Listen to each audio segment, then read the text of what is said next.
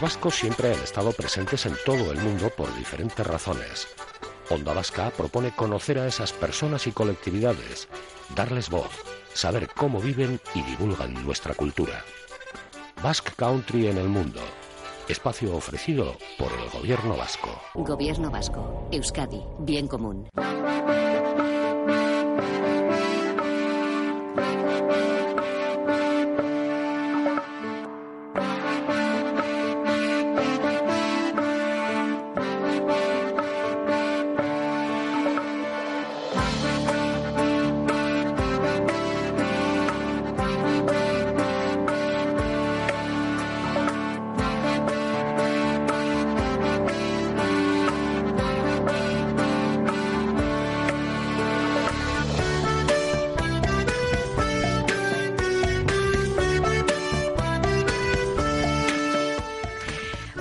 Molinas Durangués, del barrio de San Fausto, para ser más exactos. Nacido y criado en Durango, sí, pero desde hace un lustro decía yo que no pisaba su villa. ¿Por qué?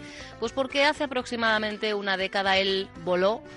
Voló, yo no sé si con la intención de quedarse, pero ay, al amor, amigos, amigas. Es lo que tiene, es lo que tiene. Manu Molina, ¿qué tal, Eguardión?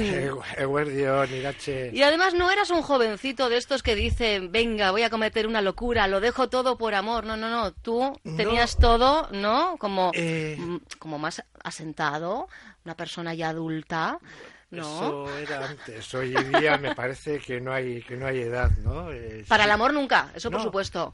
Pero bueno, sí, yo cuando me separé sí necesitaba un cambio radical, vamos a decirlo, Sí. ¿no? Oh, pues sí que lo diste radical y tanto. Sí, me fui, como suelen decir, o como Eso sí que es poner tierra de por como medio. decimos aquí, al culo del mundo, ¿no? Esa es la expresión. Sí. Pero bueno, eh, fui, conocí aquello, estuve unos meses allí, muy diferente, llegas y es una impresión, bajas del avión y es una impresión muy... Creo que eh, hay una imagen, la de la cordillera, que tienes grabado, ¿no? Ese, Sí, ese momento. No, la cordillera es, eh, es impresionante, la cordillera eh, posiblemente es lo más bonito que tenga Argentina. Porque tú llegaste a Neuquén, concretamente, y allí te quedaste, ¿no? Me quedé en Neuquén.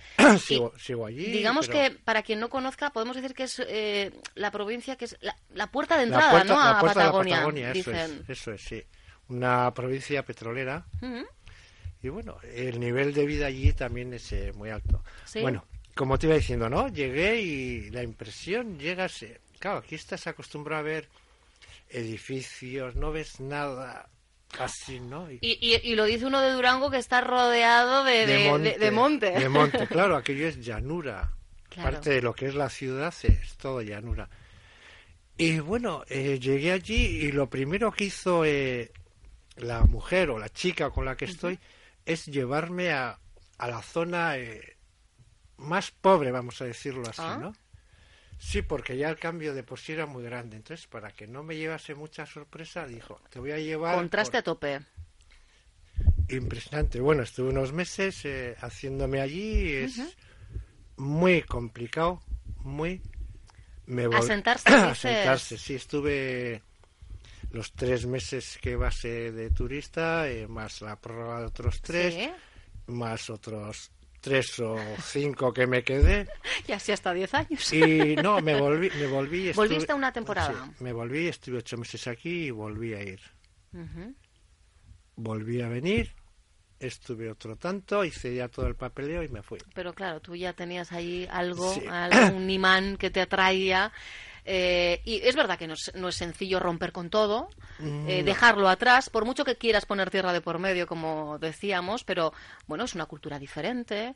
Bueno, incluso el tiempo, porque me decía ahora, Total. micrófono cerrado, Manu, que ha sido llegar y la humedad con la que se ha encontrado le está dejando, ¿eh? Es un Cao. contraste. Allí el Claro. invierno es muy frío, pero es un invierno seco, Seco. Igual que verano, ¿no? Claro, Yo y tú has dejado el veranito salí veranito. de allí con 40 grados y llego aquí y estaba... Los primeros 15 días llovía, llovía. Bueno, allí no llueve. No llueve. No llueve, llueve una vez al año y así cuatro gotas o tira fuerte y para y... Pues no sé yo Pues- qué preferiría, ¿eh? Fíjate, ¿eh? Uf, no sé, claro, a todo se acostumbrado el cuerpo, hay, ¿no? que, hay que hacerse, hay que hacerse.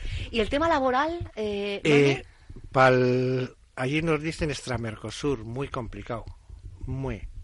Yo de hecho empecé a trabajar en una imprenta. Yo trabajaba aquí siempre en imprenta y empecé en una imprenta. Tenía 13 empleados. Era una rotativa eh, rusa, las que usan en los periódicos. Sí. Y yo he visto funcionar, no sabía andar en ella, ¿no? Entonces hablé con el dueño y sí, sí, que porque estos, los, ninguno de los tres empleados quería aprender el, el manejo de la máquina. Entonces le dije, yo no he andado nunca con una máquina, sí la he visto porque llevo toda la vida en artes gráficas. No te preocupes que traigo un, un técnico de Buenos Aires durante 10 días que te enseñe. Y, y así fue, estuve, estuvo un técnico, me estuvo enseñando, se marchó el técnico, seguí allí y un día le vino el sindicato, que son muy complicados los sindicatos, y le dijo, o le echas o, le- o te cerramos la imprenta. ¿A ti? ¿Y por qué te tenían que echar? Porque era extranjero y teóricamente estaba quitando el trabajo a los... ¡Ay, amá! Así como... Y eso que en Argentina ser vasco es un plus. eh, sí, O al pero menos- eres, pero eres Al menos es verdad que, que, que, que- que se abren puertas. No digo ya laborales, ¿eh? me refiero a que, a que el, el vasco en, en Argentina eh, yo creo que, que es bien visto, no ha sido bien visto. Sí, pero fue en, su en- momento y lo sigue En siendo. zonas, en zonas Sí, donde hay zonas. mucho, donde hay una euskalechea o... Pero en Neuquén no había nada. Entonces el vasco, yo empecé con el tema de la Casa Vasca allí y es cuando se empieza a mover un poco. Ya- Empezaste, yo lo contaba antes, eh, digo, jo, si os hablo del listín telefónico queda como muy antiguo, pero bueno, para eso están también, por ejemplo, redes sociales. Empezaste a buscar personas con, con apellidos sí, sí, vascos, sí, con- ¿no? eso es, exactamente, sí. Y bueno, eh, te comentaba eso, ¿no? El, a mí, por ejemplo, el ser extra Mercosur, como se llama allí, eh, me ha costado la residencia permanente siete años. Jesús. Y cualquier eh, individuo o persona de que es Mercosur va a migraciones y de un día a otro tienes la residencia. Entonces, Mira, pues eso está bien porque a, a veces, eh, bueno, pues hablamos de la diáspora, del concepto de diáspora y la tenemos igual más desdibujada de lo que de lo que en realidad eh, es, ¿no? Sobre todo la diáspora actual, la contemporánea, claro. Y el tema es de que yo, eh, desde el primer momento, yo tenía papeles de que llegué tal día, he estado vi- viviendo con una persona en el mismo sitio durante, hasta que me dieron durante los siete años, pero así todo no. Ibas a migraciones, te daban un papel, tienes que rellenarme esto y traerme. Rellenabas, le llevabas. Bueno, pásate dentro de tres o cuatro meses, a ver si ya está. Ibas, a los cuatro meses te decían, no, te falta este otro papel. Y así han sido siete años. Vaya, vaya. Oye, que, eh, tu jefe no, no te echó, ¿no? no, por suerte. Digo, por si alguien se había quedado con la duda. No, el de la imprenta sí. Al de la imprenta sí, te tuvo que echar. Sí, sí, los sindicatos son muy complicados allí. y Ostras, muy, muy hay que conocer un poquitín. Eh, yo aquí estuve metido en. Desde joven estuve metido en política y sabía un poco, conozco, ¿no? Pero allí, el entender el movimiento político allí me ha llevado tres años el comprender. Solo el comprenderlo. muy complicado. Tela, tela y los sindicatos, muchísimo. Vaya, vaya. Y todo esto mientras eh, Manu se iba forjando eh, una vida, una vida con futuro, evidentemente, con calidad digna, y a la vez, como decíamos, eh, pues él fue allá, pero quería llevar también eh, su trocito de, de Euskal Herria. Decíamos, ¿no?, que empieza, inicia esa búsqueda de, de- de vascos o de descendientes de, vascos, y a día de hoy podemos decir que llevas ya unos añitos presidiendo, presidiendo la Euskal Echea de Comahue. Sí, mi idea, mi idea cuando empecé con esto era no el, crear o montar una Euskalechea, ¿no? Sino Tener una red, entiendo, ¿no?, donde tenía, te sintieras yo tenía mi idea, identificado. mi idea era un tipo choco, Vale, sí, sí. pero bueno, eh, se me Una complica- cosita lleva la otra. se me complicaba, se me complicaba mucho, entonces eh, dije bueno, como tú bien has dicho, por los apellidos vascos que hay muchísimos, Hombre, en Argentina que estamos hablando de un- por lo menos un el, 10%, el 10% ¿no? de la población es de descendencia vasca. Tela, ¿eh? Y empecé ahí y todo lleva, es una, es una cadena, ¿no? Conociste, por cierto, a un conocido también de, de Onda Vasca, a Pedro Arana Urio Novarrenechea, con quien hemos tenido la oportunidad de, de conversar también en, en alguna ocasión, y lo que decimos, ¿no? Al final una cosa lleva a la otra, y sois a día de hoy una Euskalechea con actividad, la única, por ejemplo, que cuenta con dos programas de radio en activo. Exactamente. Eh, vamos a empezar posiblemente. Ha habido cambio de gestión en el municipio, y entonces, pero posiblemente empecemos la tercera temporada de Voces de una Tierra Noble. Y Lo que sí es fijo que vamos a empezar la segunda temporada también de Entre Vascos, ¿no? En una radio, nombres de los dos programas. radio, radio comunitaria Ah. y la otra es la radio municipal. Por eso te decía que ha habido cambio de gestión ahora, Claro, el y 10 de que- diciembre, entonces no. Pero está ahí y posiblemente entremos otra vez. Y hace muy poquito también, pues eh, con cuerpo de baile. También hay cuerpo de danzas. no, eso ha sido, eso me ha traído siempre de cabeza. ¿Sí? Los cuatro años, porque eso es, eh, en Argentina se vive el sentimiento este vasco. Más de folclore, ¿no? Sí. O sea, pero se vive es impresionante. Aquí no le damos esa importancia que le dan allí, ¿eh? No, quizá, eh, quizá es, es algo que, como está ahí, ¿no? No le damos el valor. Yo que- siempre lo he dicho, tiene. yo salí a fiestas de Durango, ¿no? Eh, ves todo, eh, deporte rural, danzas... es- Bueno, no pero es, parte del programa. Te vas con claro. la cuadrilla de poteo y pasas de todo. Sí. Pero allí no, allí es, es increíble el sentimiento que hay. Solo hay que ver eh, cualquier cita, eh, ¿verdad?, en la que confluís diferentes eh, diferentes centros vascos. Al final, todos y cada uno de ellos tienen cuerpo de, de baile. Sí. Por eso te decía que es muy importante. Yo cuando empecé con esto eh, me contactó una, una chica, es eh, joven, 25 años, eh, que había estado en el centro vasco de Roca, que está a 40 minutos de Neuquén, pero ya pertenece a la provincia de Río Negro, ¿no? Y me dijo, oye, ¿hay cuerpo de baile? Y no. Y no encontraba quién ¿Quién- impa- claro. impartiese, ¿no? Hay que darle una consistencia, ¿no? Y bueno, y desde hace pocos meses esta misma chica empezó con un grupo de Ah, mira. Y ahí están. Sí. Ahora se nos han invitado también a participar en, en una fiesta muy grande que hay allí, que hay allí en Neuquén, eh, la fiesta de la confluencia, que es creo que son 13, 14, 15 y 16 de febrero. Mm. Eh, para van a hacer un día de colectividades y nos invitaron para bailar y montar un stand cultural también. o sea, Ah. ¿Tenéis espacio físico? Eh, es- No. Es, es una de las Eso es, de los eh, pendientes, ¿no? Eso es lo que comentamos, ¿no? Al acabar los programas de radio solemos decir, a ver, algún conocido, alguno que le sobre, que nos lo deje, que nos Sí, lo alquile, pero sí, claro. es muy importante un Hombre, local. tener un lugar un- Una de, reunión, ¿verdad? Eso es de referencia, no solo para quienes ya formáis parte de la Euskal sino para... Llama la atención. Claro. Yo sé, los de Puerto Madryn andaban también sin local y desde que tienen local es otra, es Sí, otra ¿no? cosa, sí. Claro, yo creo que te puedes plantear las cosas ya de otra manera, incluso, bueno, pues seguir avanzando, ¿no? A la hora de, de planificar Junta- actividades. juntarte simplemente a ver un partido del Sí, Atlético que tú de la decías, Real o... ese formato más de choco, ¿no? Ese sentarnos en una mesa, eh, un par... Oye, por cierto, ¿tu casa se sigue distinguiendo desde lo lejos?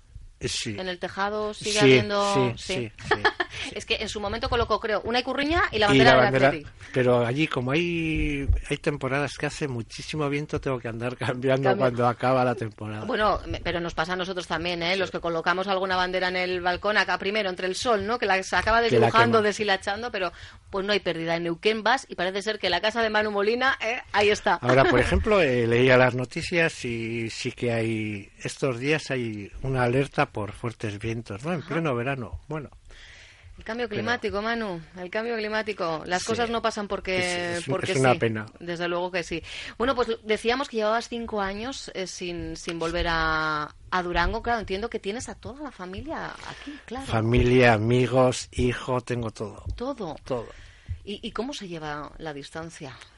Porque claro, evidentemente tú ya tienes ahí una vida y, y una vida que te satisface porque si no, no estarías, ya hubieras bu- buscado la manera de, de Sí, volver. lo que pasa es que yo he sido un poquitín trotamundos, vamos a llamarlo así, ¿no? Yo me casé y vivía en Galdácano Sí. con mi mujer y mi hijo.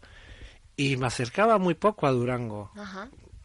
Fíjate, estás trabajando durante toda la semana y tranquilamente en Sí, estás 20 en- minutos en- estás en- eh, sí, en por, auto- por autopistas menos, eso es. Y costaba ir. Entonces igual iba una vez al mes. Entonces, pues ahora estás eh, a 13.000 kilómetros, bueno.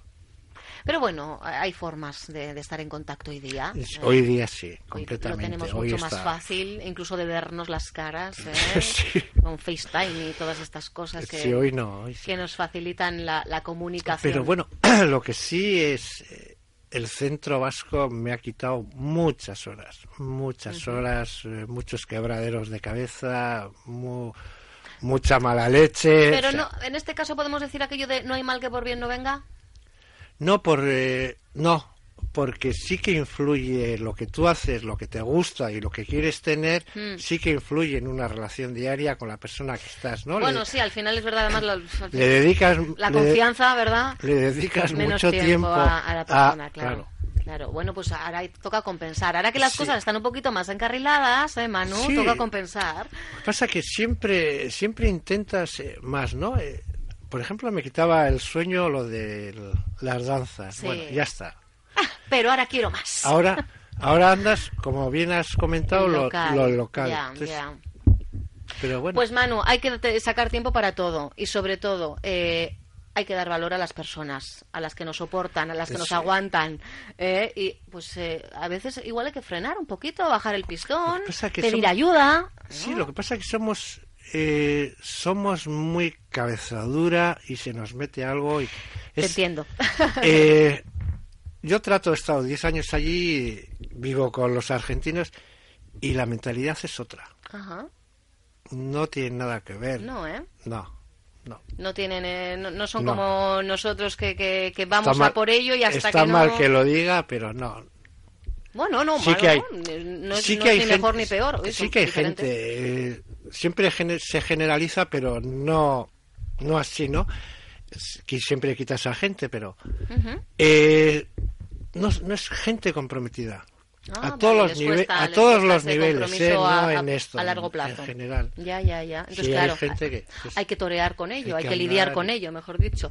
Pues eh, yo confío en que más pronto que tarde tengamos que ponernos en comunicación con Manu para que nos diga que tenemos ya localidad, Che, y que estamos repletísimos de actividad. Y que vengáis ¿eh? de vacaciones a la cordillera. Hombre, yo ya me yo ya tengo la referencia y está claro que si algún día yo me presento por allá, ¿eh? diré, por favor, una icurriña en un tejado, que tengo que ir a visitar a Sí, Manu no, Molina. ahora, a partir de ahora, creo que va a ser más fácil conocerlo porque el ayuntamiento o municipio Sí. se ha trasladado de- del centro de Neuquén Ajá.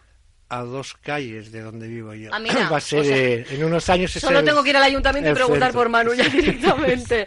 Pues gracias por esta visita. No, es que ricasco a vosotros. Y, y, oye, aquí o allá nos seguimos viendo y nos seguimos Sí. escuchando. Exacto. Muchas hermano. gracias. Onda Vasca. 10 años contando contigo.